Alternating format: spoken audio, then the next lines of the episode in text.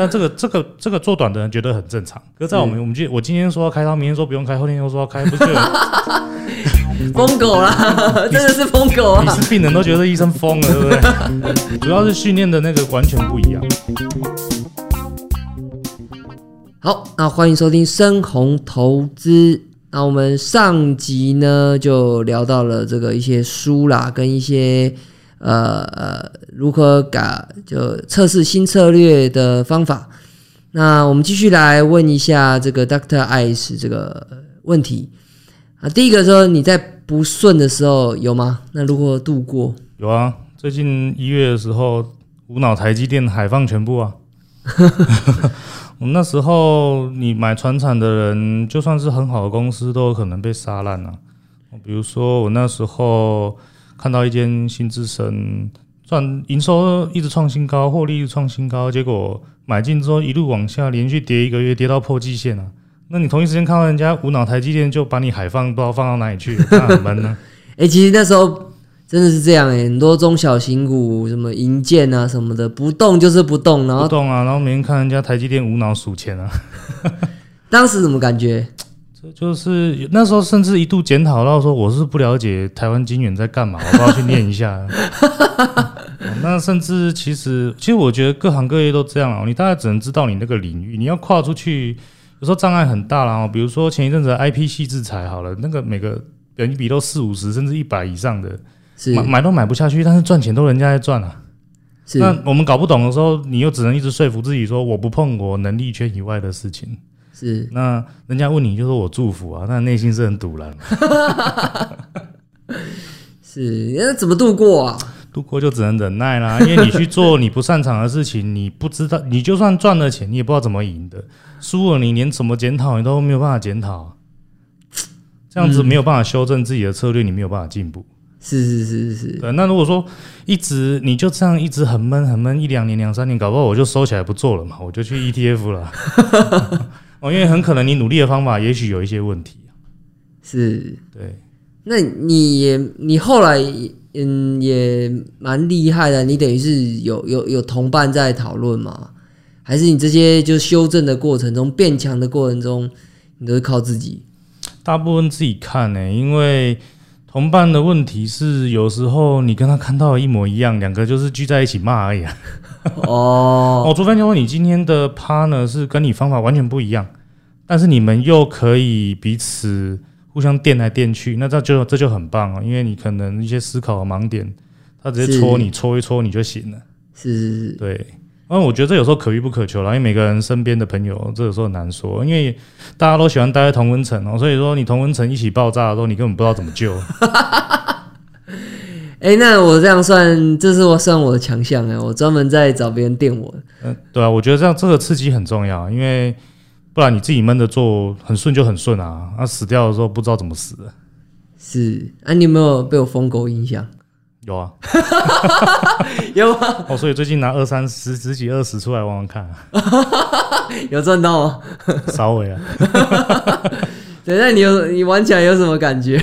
太累了。为什么说太累？就是说这个东西它都是一种三五天或一两个礼拜。那你有空看的时候，当然就抓得到；但是没空看，或者是。嗯，你比如说航运来讲哈，它报价在变，或者是它工序在转变，我绝对不会是第一个知道的。嗯，我等我看到筹码死掉，它都已经死掉了。嗯，对，所以所以会试试看呐。但是这个东西要你说叫我直接航运一样压七十，这我一定不敢的了。是，但是如果说是我自己找到的好的公司，我有办法追踪它，我就敢压到七十。我想这是最大的差别。是是是，就你还是这个很典型，就是很很这个典型的价值投资，就是说你蛮重视估值的，然后你的公司把它看得够熟。对，因为其实你如果一直去追逐这些消息也 OK，但是你真的就是要非常灵活，然后砍要砍得很快，进要进得很快。但我觉得这个东西的训练跟我们呃医生的传统训练是完全不一样的，因为传统的训练就是告诉你你要去收集各式各样的资料，然后。你要在你要有自己一个判断，然后判断完之后你再去做动作。可是这些事情，如果以极短线交易来讲，基本上没有啊，因为你就是凭着一些哦破线啊，或者是量的变化或什么，但这些东西全部都是非常短线的一个东西。你可能今天讲的，跟你明天就把它推翻掉了。但这个这个这个做短的人觉得很正常。可是在我们我们就我今天说要开刀，明天说不用开，后天又说要开，不是就 疯狗啦，真的是疯狗啊！你是病人都觉得医生疯了，对不对？是是是，对，对，没办法理解。主要是训练的那个完全不一样。是是是是是，好的。那么我们看下一题，如果你资金大了，会分散在非股票的资产吗？我觉得不会，因为你专长做某样事情，你要做到比人家强，有的往往就需要一生的时间。你怎么会觉得你今天跨过去别的领域就可以马上电别人？是，对，我讲的很好哎、那你自己买房子吗？买啊，不过那是自己要住的，那不一样啊。哦而且而且刚刚讲过了哈，就是买房子房贷，其实你还是可以再把它借出来投资。嗯，所以你建议就是新买的人，他就是直接申请一个很长的房贷。如果你做，你有找到一个适合你的方法，你只要能够 cover 你每年借钱的成本，都应该去做做看，因为你付得起。是是，是，而且你只要有把握不会爆掉就好了。所谓爆掉，就是说你突然没工作了，或者是你玩太大，呃，下一期的钱嘎不出来。但是这种事情在有稳定收入的比较高收入行业哈，像这个三师大概都不太会有这个问题。是是是，哎、但是这个下一题啊，就给这个本金不足的年轻人建议，这个我就想要问一下了。嗯，就如果他不是像你这样子的，就是收入高的职业的话，那么一般的建议都是也只能认真工作存钱。其实应该这样讲，就是说你要发展你的本业，什么意思？就是说，呃，我们你现在很年轻，你没有很高的收入，不代表未来没有。那事实上，很多行业做到做做得很好，薪水都超过医师啊，因为医师已经天生被健保绑死了，你的天花板就在那里。是那你要跨出天花板，你基本上做的事情就是商业，而不是医学。是那商业的话，它 你比如说医美，你比如说哦抗老化什么那些东西，那基本上都已经跳脱传统医学的范畴了。所以对于这个还没有很高收入的年轻人来讲，你应该发展的是非不是说你一年轻的时候把所有时间投在全投资在全职的投资上面，因为这个东西天选之人没有那么多啦。嗯哦，那如果说本业赚的够多够稳定呢，就是后面我讲的，你有办法慢慢的开杠杆，找到一个成功的方法，你能够持续二三十年，那还是很可观。不是每个人都要上亿才能退休啊，是哦，可能一两千万，或者是你这个金流累积到每年它配股配息产生的金流可以退休了，你也差不多就可以退休了。但这个目标每个人因人而异，所以不用去羡慕说那些哦，比如说疯狗流，就是冲超快、冲超多，但其实不是每个人都可以办得到的。先求不死哈，那不死，我们每年每年慢慢增加，慢慢累积，这才是工作的现金流最重要的事。是，那下一个就是说问，呃，这是本金不足的这个一般年轻人嘛？那我想再问你，就以你这个职业，那你怎么去建议像你这样子的这个，比如说三师啊，医师、会计师、律师这三，这是这些收入比较高的这些人，你怎么建议？嗯，其实哈，医师有很多种当法哈。这个我刚我们我们我们有聊过，就是说你可以全职，因为医师有分研究、临床和教学，那你还要陪你的家人，那这些事情每一样你要做到好，其实都很花时间。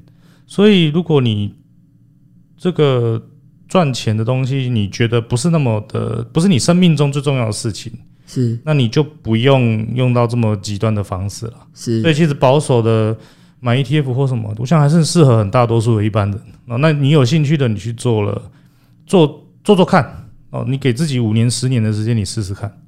那试不出来也不用执着哦。那如果试得出来，你很自然而然可能就会踏上一样的，就开杠杆，然后往上做。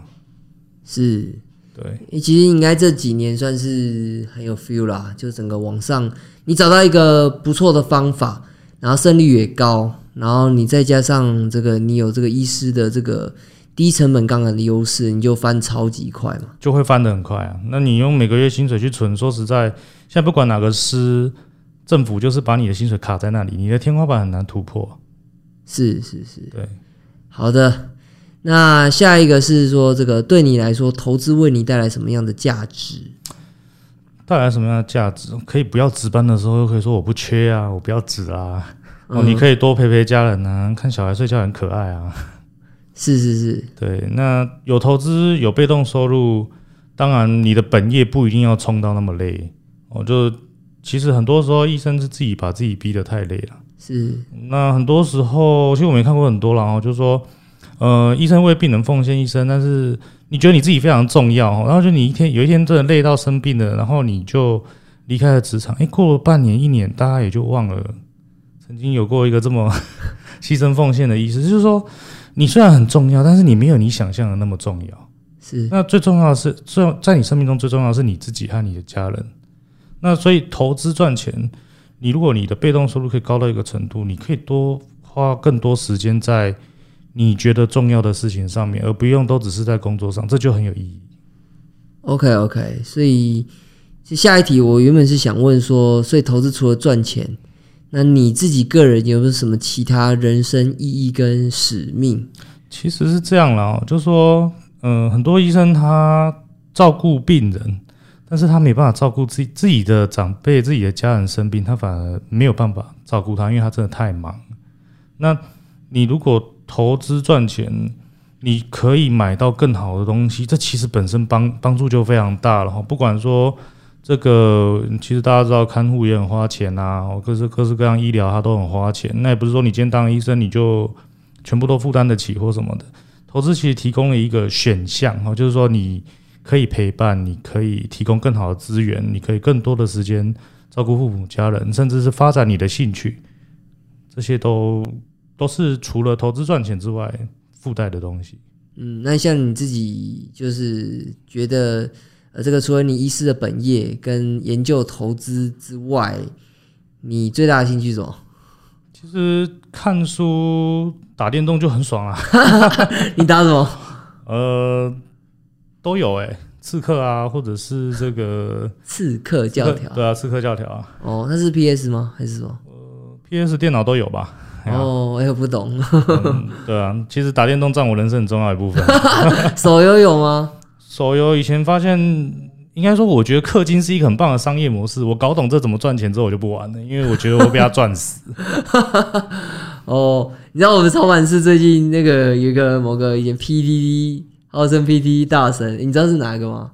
哪个？哦，反正反正没关系，不要讲他。他说不能讲他，他说不能提到他。OK，反正。